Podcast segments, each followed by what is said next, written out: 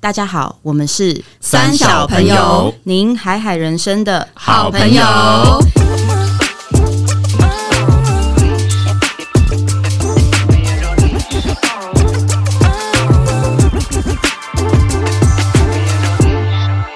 大家好，我是艾莎，我是丽，我是阿荒。今天我们要来进行一段创业的专访。那不知道现在在三十岁以上的小朋友们，你们有没有一个念头是曾经也想过要创业？那我相信，呃，不是每一个人都有创业的富爸爸 或是家庭的背景，但是。如果今天有机会可以创业的话，应该会很有一个想象是：哎、欸，我也想做一点什么，想开个服饰店啊，我想要卖我喜欢的东西，或是我想当自己的老板。那今天我们邀请一位好朋友，那他其实呢也是丽跟阿荒的学长，学长好，学长好，OK，好。那他今天呢会来跟我们分享，他是遇到了什么样的人生故事，然后有什么样的起心动念，让他开始想要从他过去行销的工作跳出来，变成一个创业主。今天要专访的这位来宾，他叫做。Sean，那 Sean 过去呢是特斯拉的行销，等一下会跟大家分享他到底遇到了什么故事，然后让他开启了创业的旅程。那他是在前年开始创业，目前是境外电商的主理人。让我们一起来掌声欢迎 Sean。大家好，大家好，我是 Sean。OK，那刚开始我们先请 Sean 简单自我介绍一下。那你可以稍微跟我们讲一下，你是大概遇到了什么样的过程，让你开启创业的这个念头？哦。我觉得这要回溯到蛮久之前的，因为我开始想要创业这个念头，应该我的第一份工作的这种创业计划是在当部队里面写的。这我在我在部队，你说是趴在那个大通铺那边写吗？没有没有，是我在站站卫兵的时候，在卫兵的时候，灵灵机一动，在安官桌上面写的。哦，对，那个时候就是在营营部前面是有一个安官桌，我们可以坐在那边当守卫的一个位置，有坐着守卫的工作，对对对，因为。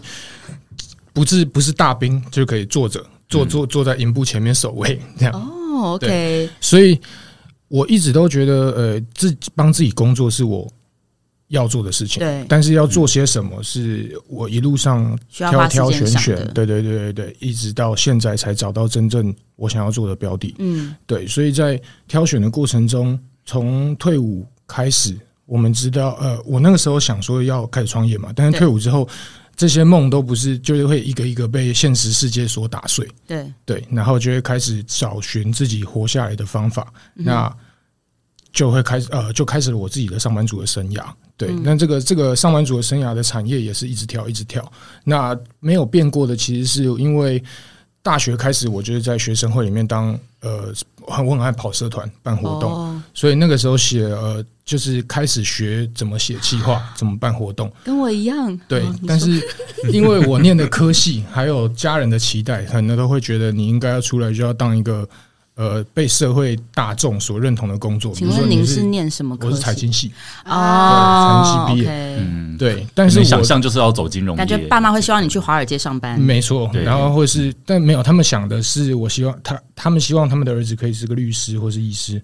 在我们，你们也知道，就是我们的那个士农工商。对，在在我们在我们的学校，就是以前求求学的阶段的国中、高中，我们都是被灌输。这个观念，就是四师里面的前面两师是你们的首要目标。那为什么你念财经，爸妈想要你当律师或医师？他们的幻想。对对，那是 一直以来的幻想。念念财经是一个不小心去念了财经，因为我不喜欢各种的物理、化学、历史、地理，我只会数学。国英数靠着国英数，然后去了去了，就是大学里面的财经类型。OK，所以在整个求学的过程里面，我真的在念书用到我所学的东西，其实没有太多，而且我也不是一个特别爱念书的人，爱玩。对，所以我我本性很爱玩，但是是因为国高中都是因为要在那个环境里面，就是要好好的念书，考上一个好的大学。对对，所以到到了社团之后，发现哦，原来办活动这么好玩。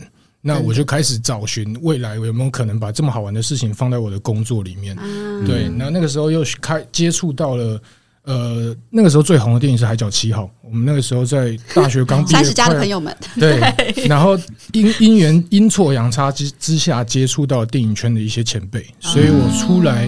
社呃出出社会之后，第一份工作其实，在电影圈里面当行销。哇，对，所以呃，就是结合好好玩的感觉，结合了我自己喜欢的东西，然后又学到的东西，我可能会觉得这是未来我谋生的工具，所以就开始精进了行销这个领域的所有的专业知识。嗯，对，所以以前念书的念的国英数。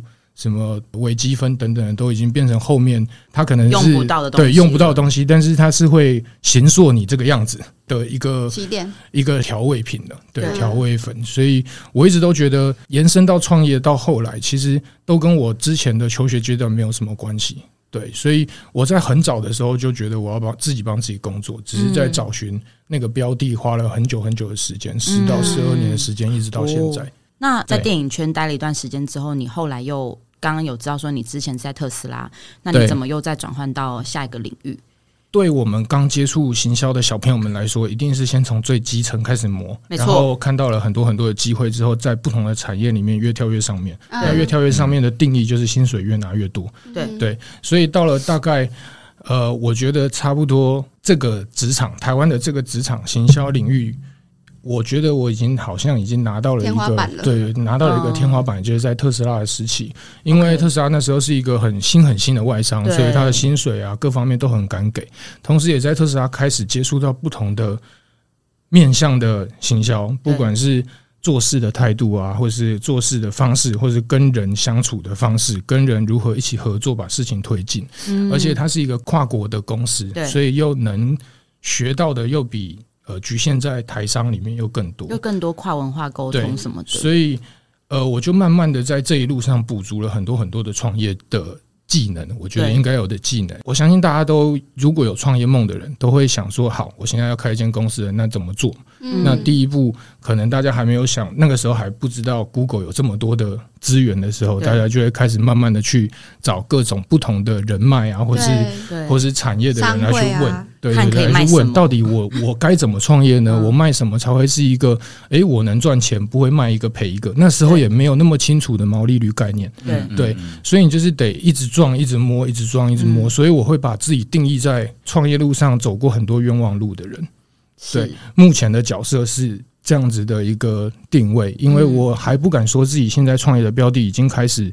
呃，正成长有营收，嗯、但是我相信这些冤枉路到最后都不会白走了。就是在今天的这个节目里面，可能会一一讲到。是是是，我们今天等一下会听到 Sean 到底创了什么业，他到底现在他的境外电商到底在葫芦里卖什么药？对，所以这边就要来开始进入一个非常有趣的主题，就是想知道说，哎、欸，请问您目前在创业这个产业的内容大概是什么呢？OK。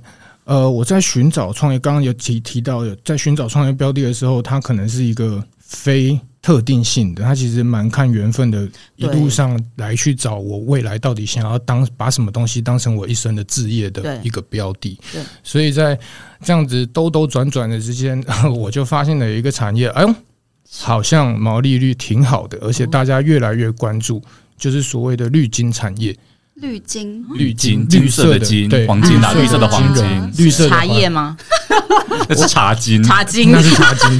绿金，对，绿金产业是呃，就是俗称的大麻产业。哇，哦，那这个大麻产业，其实，在台湾，我觉得要特别的 highlight 一下，在台湾是不能贩卖、吸食、转让等等等等有。大麻相关的动作都是在台湾都是不行的，是你依的是违反了毒品危害防治条例，不然就是药事法。对，那为什么这个东西在大概二零一九年、二零一八年的时候越来越从国外红起来？对，因为二零一八年的时候，美国通过了他们的农业法案，那整个大麻产业在那一年开始系统化，所以跑出来各种各样不同的复型样态啊，或是萃取技术，让大麻相关的衍生产品更多元，然后让消费者有更多。的选择，对，那为什么他们有这样子的市场呢？其实大家熟知的嗨的大麻只是里面其中一个成分，叫 THC。除此之外的上千种大麻成分，它其实是没有精神活性的。那这些没有精神活性，包括 CBD、CBM、CBG、CBN，它都是在医疗效用上比较显著的。嗯，就比较广为人知的是在医疗效用效用上，而不是拿来嗨或是。或是呃，大家知道就是 chill 之后飞在那边，就是它它其实是有一个笑在那边，对，它是吐在那边。它大 麻其实有很多的正经意义的，对，对，它成分很多。这真的要帮他这个帮大家证明一下，然后帮大家科普一下，就是他刚刚讲到的那个它就是四氢大麻酚啦。是对，它主要就是我们海关在验的时候，也是看这个成分来认定说你这个东西有没有是不是大麻，属不属于违法。所以我带的只要跟这个成分无关。但是是大麻成分之一，又可以入境吗？嗯，这个问题有点点复杂。是。对，嗯，哦，OK，嗯，好，下期待，下期待问，下期待问，对对对，因为因为你可能会因为里面有其他东西又不行，不是只有那个自行大麻酚而已。哦，大麻相关的产品里面，呃，通常会有四氢大麻酚的会出现在已经合法的国家。这边再跟大家科普一下，有三个名词，就是 hemp、cannabis 跟 marijuana。嗯，其实这三个 marijuana 听起来就超 chill 的，好，对不起。你说的没错，最 chill 的那个，它的 THC 含量是最高的，是不是？对，那在 hemp 里面，它的 THC 含量各国不一定，像美国它是为跟联合国是同一个规范，嗯、是不能超过百分之零点三的 ppm。那泰国是百分之零点二，台湾是百分之零点零一。嗯，就是呃，你要使用 CBD 商品，就是这一类的商品可以，但是你的 THC 含量是不能超过百分之零点零一，等于就是零。对呀，不能有精神活性。嗯，对，根本就是一个游戏法条的意义。但其实我觉得大家也不用，也也不用太觉得。不公平，因为像香港，它一开始是没有完全没有规范的，所以各种各类的 CBD 商品，超标的、没有超标的、假的、真的、混茶叶的，通通都进去了。茶精的部分，茶精，茶精的部分也 其实真的蛮糟糕的，因为就站在保护消费者的立场来讲，这样也是很不好啊。是，怎么知道你买了那么贵，结果买到一个是什么东西？对对啊，对啊，对啊。所以从二零一八年一直到现在，这个产业其实还在不断的优化中，包括是法令，让它变得比较没有那么的高风险。嗯，因为。像呃很多的银行，它其实是不收 CBD 款项的，就是 CBD 它跟枪支一样，它是属于高风险产业，还有虚拟货币。这么严重？对，因为你买了之后，可能会因为超标，海关不送不扣货，扣货了之后，消费者要退款，对，那影响银行的作业，银行就会收到庞大的呆账，因为消费者没有收到产品，是很麻烦的产业。所以呃，其实台湾已经比香港进步了一点点了，因为我们有规范。那香港是从没有规范到现在禁止全禁，所以香港原本蓬勃发展的 CBD 产业，他们其实现在是没有地方卖的。就是他们街边店在今年三月，我记得没错的话是三月一号，你家里店里只要有 CBD 相关的产品，就全部都会丢到一个他们规定好的回收箱里面。嗯，对，所以在然后会再提供给需要的人吗？应该是不会，应该是火销啊。火烧，应该是可以去火烧的附近闻。我跟你讲，我们都会定期消，真的会有人一群人在那边站着。我跟你讲，我们定期，我们都会定期消。你下次想闻的时候，我就告诉你。你会定期消？我跟你说，去哪里可以闻？就去纽约的街头，然后旧金山的街头就可以闻。这是人性，不用你跑去木栅就有了。真的吗？木栅的路上，你是说那个很像长颈鹿的那个烟囱？那个每年都会烟消啊，大概两两一次到两次，你看新闻都会有。所以那跟动物园没关系，那个是烟消大麻。那根长颈鹿那个里面就是消毒品的，真的假的？热火，好热火的一个区。它不是专门，它不是专门，它不是专门，但是一年会有两天会来消我。它还是会混着戴奥辛什么的，一起一起在那边，对，也不会多嗨。OK OK，就是很很刻苦的这样子，对对，还是可以嗨一下，但是很很刻苦这样。对，可能只有中断，然后你先赶快吸一下，然后就走。所以你现在是进 CBD 来到台湾了，是不是？没有，我们没有进，我们没有进，进进是犯法的。对对对，我们其实，在那个时候在挑选的时候，我其实觉得在挑选标的的时候，受了伊隆啊，还有接呃，在整个十年呃行销产业的影响。Elon Musk 对 Elon Musk 的影响，我觉得在挑标的的时候，我一定要挑到一个呃，让人类世界变得更好的一个产业。哦，对，然后它同时又是一个民生用品。对，然后它不容易被淘汰。嗯，对，所以在选择的过程中，因缘际会下就挑到了这样子的一个产业。嗯，对，那因为要去克服种种的台湾的法规，但其实我那个时候知道了它的整个特性啊、效用，然后开始去看一些研究，跟朋友们聊了之后，其实对台湾的民众生活来说，它其实是一个很好的自然方案的替代品。是，那这是一个原因，因为我爸长期在吃高血压的药，嗯，对，那高血压的药其实吃到。很后面的时候，他的血管壁会变薄。没错，对。那我决定要开始创业的契机，其实是因为我爸突然的猝死走掉之后，我得到了一笔遗产。对，然后因为 CBD 这个产业虽然它的毛利高，但其实它前期还是一个很大的资源需要去去去烧的，一定的对，很多的阴错阳差加在一起，所以我就开始走了这一条路。但其实回过头来讲，药物正义，呃，不管是安眠药啊，或是高血压的药，它其实都可以在其他的自然解决方案里面得到。替代，没错，对，就不无论无论是呃，我们我们叫它是适应源，对对对，适应源，它对除了 CBD 之外，其实有各种各样不同的适应源嘛，还有枸杞啊什么，就是在大自然大自然里面，对，红景天，大自然里面有很多很多的植物，它其实是可以。调整你原本原生的你哺哺乳类自己原生的呃缺陷，就是内在的系统。像大麻里面跟人体里面原本的系统作用就是 EOS，就是人体里面内源性大麻素系统。对，那这个内源性大麻素系统它其实是出现在所有的哺乳类动物之中，只是你摄取了什么东西可以激活它。对，那大麻就有这样子的一个作用，只是在历史上是某一天某一个美国的调查局的探员就说它是毒品。从此，大家就停止了这个植物的研究。为什么当时要说它是毒品？可能禁酒令刚过，然后那个时候，这个这个，我觉得跟烟商的利益团体也有很大的关系。对，对，对，对，对，对。所以近几年，一直到二零一八年之后，大家才开始慢慢的重新研究这个东西的益处。所以回过来，为什么会选择这个东西，想要把它引进来，让台湾的市场看到？其实我不是第一个做的人。那个时候其实是已经有了一个蛮大的 CBD 电商选品，他们一样是一群台湾人，然后架在加州。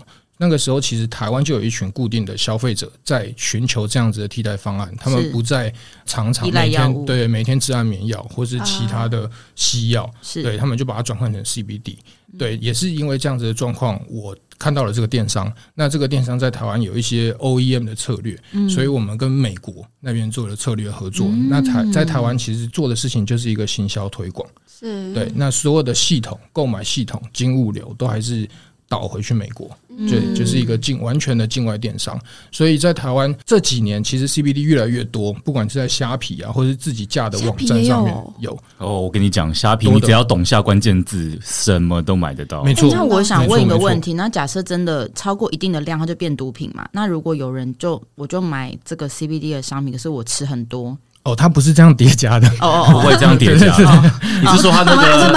你是说四氢大大麻酚的那个的含量会不会？不是，你想说一个剂量，那他一次吃十个剂量，就变成不会了。它一开始不是毒品，它也不会你吃很多就变毒品。对对对对对，不会。对啊，因为一定会有很多那个黑粉，他会针对这个嘛，就说你这样还是有灰色地带。嗯，OK，解惑了。哦，对，它不会，它不是这样子叠加。化学不好啦，对，化学不好，不是这样算的。OK，那在这个过程有没有遇到什么？因为你的商品它感觉比较刻苦，就是没有办法那么快的，比如说对市场的教育也好，然后对法令啊，然后你要从境外做电商，在台湾销售，那这块有没有遇到什么？挫折或是挑战，蛮多的。因为我觉得就是，但是也不仅限于我选的这个产业。无论无论听众朋友现在他们想选择什么样子的创业标的，一样都会遇到各种不同的难关。对，那如果你选择的这个产业是没有潜力的，就是没有人比较少人做过的，或是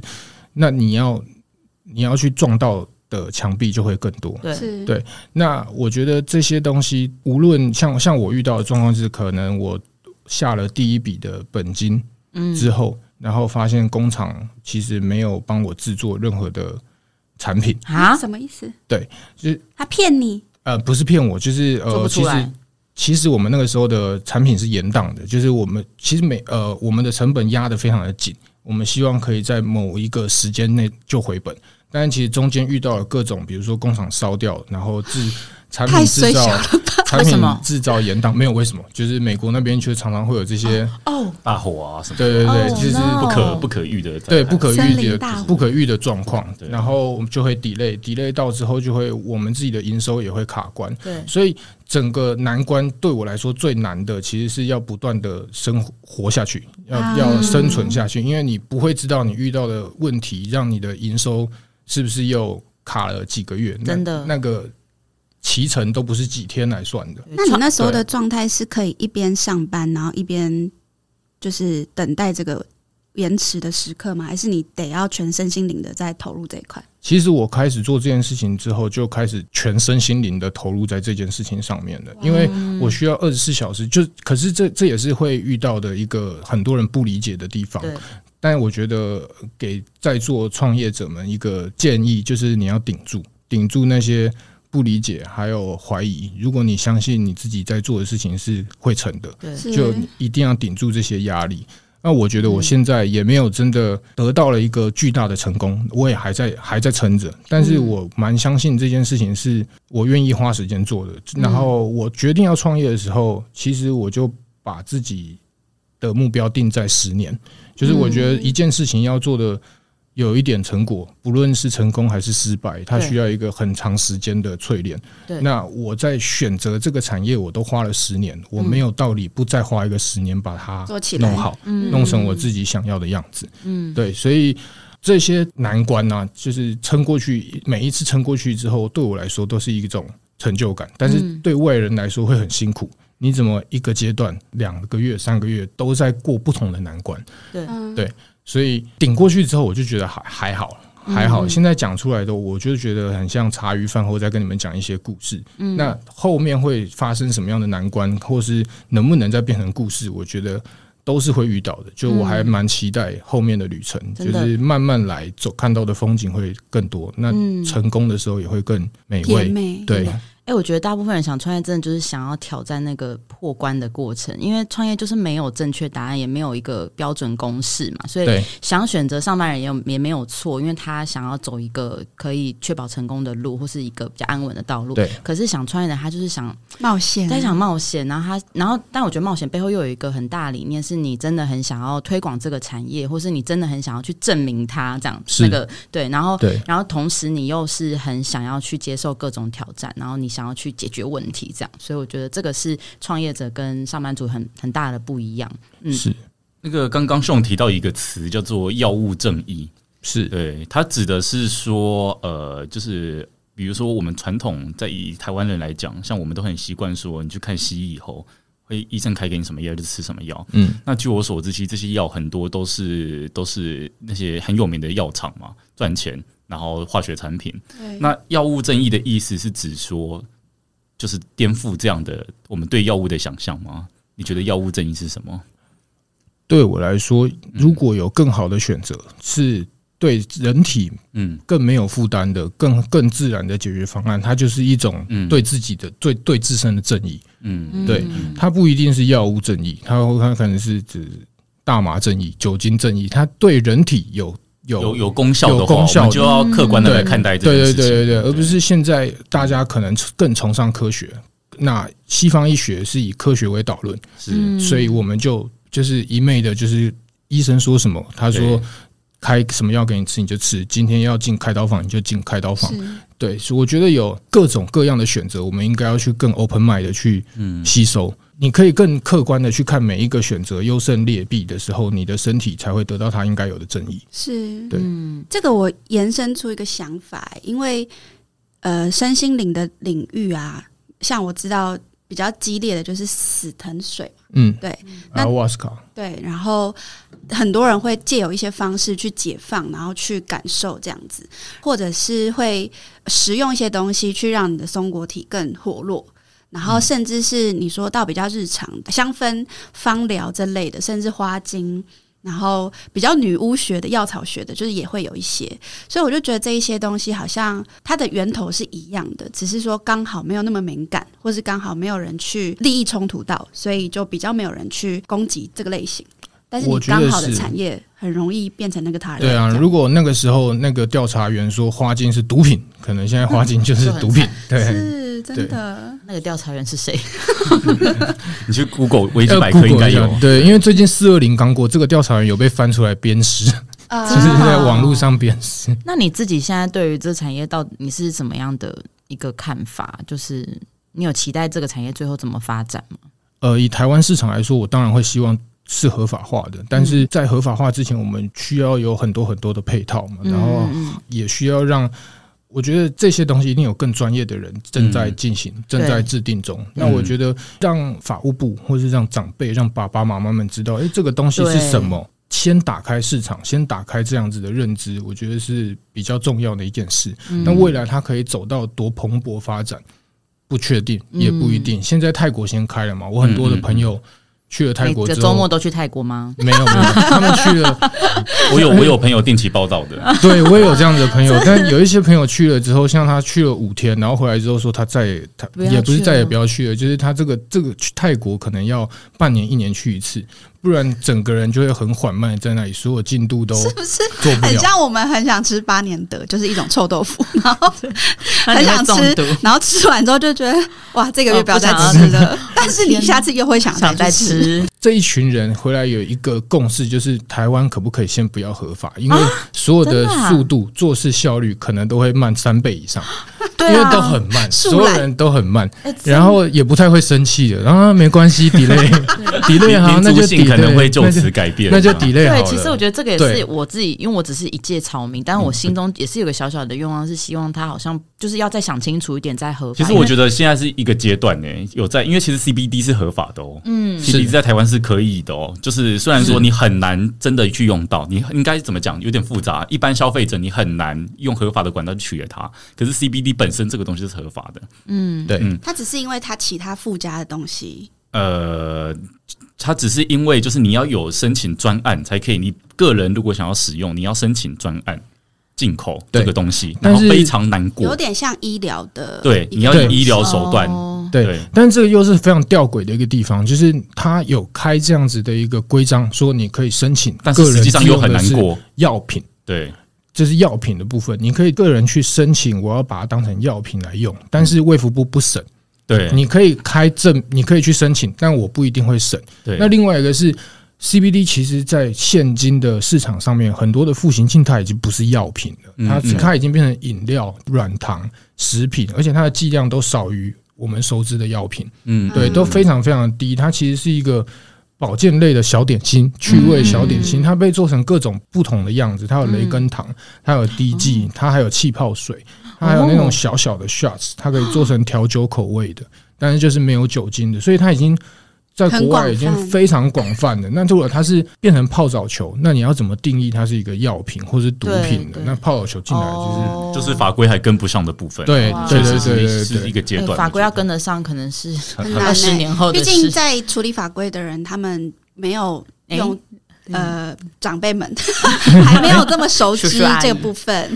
对啊，就觉得这条路真的，因为我们在美国会用的话，就是例如说肌肉酸痛的一些。药膏啦，或者是就是让睡眠比较深层的抗忧郁的部分。嗯嗯嗯，对，我觉得就是药用这一块，其实真的是蛮尴尬的，因为因为之前我工作的关系，其实我也目睹到，就是有一个阿姨，她的朋友只不过从泰国寄给她一个，就是可能就是擦酸痛的吧，嗯，还是什么精油。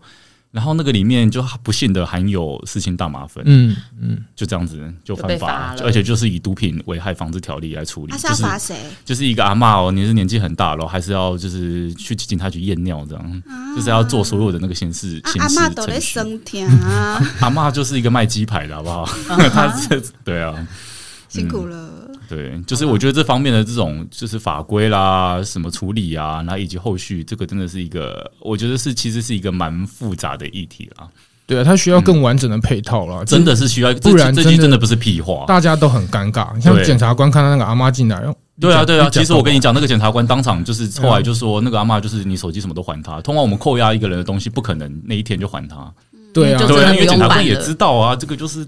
这个就是对啊，但是但警察也有自己的业绩啊，因为警察也有他的也有他的，他要完放过那个阿嬷，他没有放过，他还是要抓哦哦，因为他还是要做完，他要但是没什么好调查的啦，对，所以整个配套就还包含了法规面啊，然后这些，然后这个我说的只是刑事面哦，如果你在医药层面呢，就是医医事药事法那那方面呢会更复杂，比如说就像刚刚兄讲的，那如果是泡澡球呢，这怎么办？啊，它到底算不算药？嗯，如果有人拿它来吃呢？类似这种，你不要笑，真的 很多这种。只能去医院泡，就是经过皮肤也是会吸收啊。对对，可是你就要更难去规范它，对不对？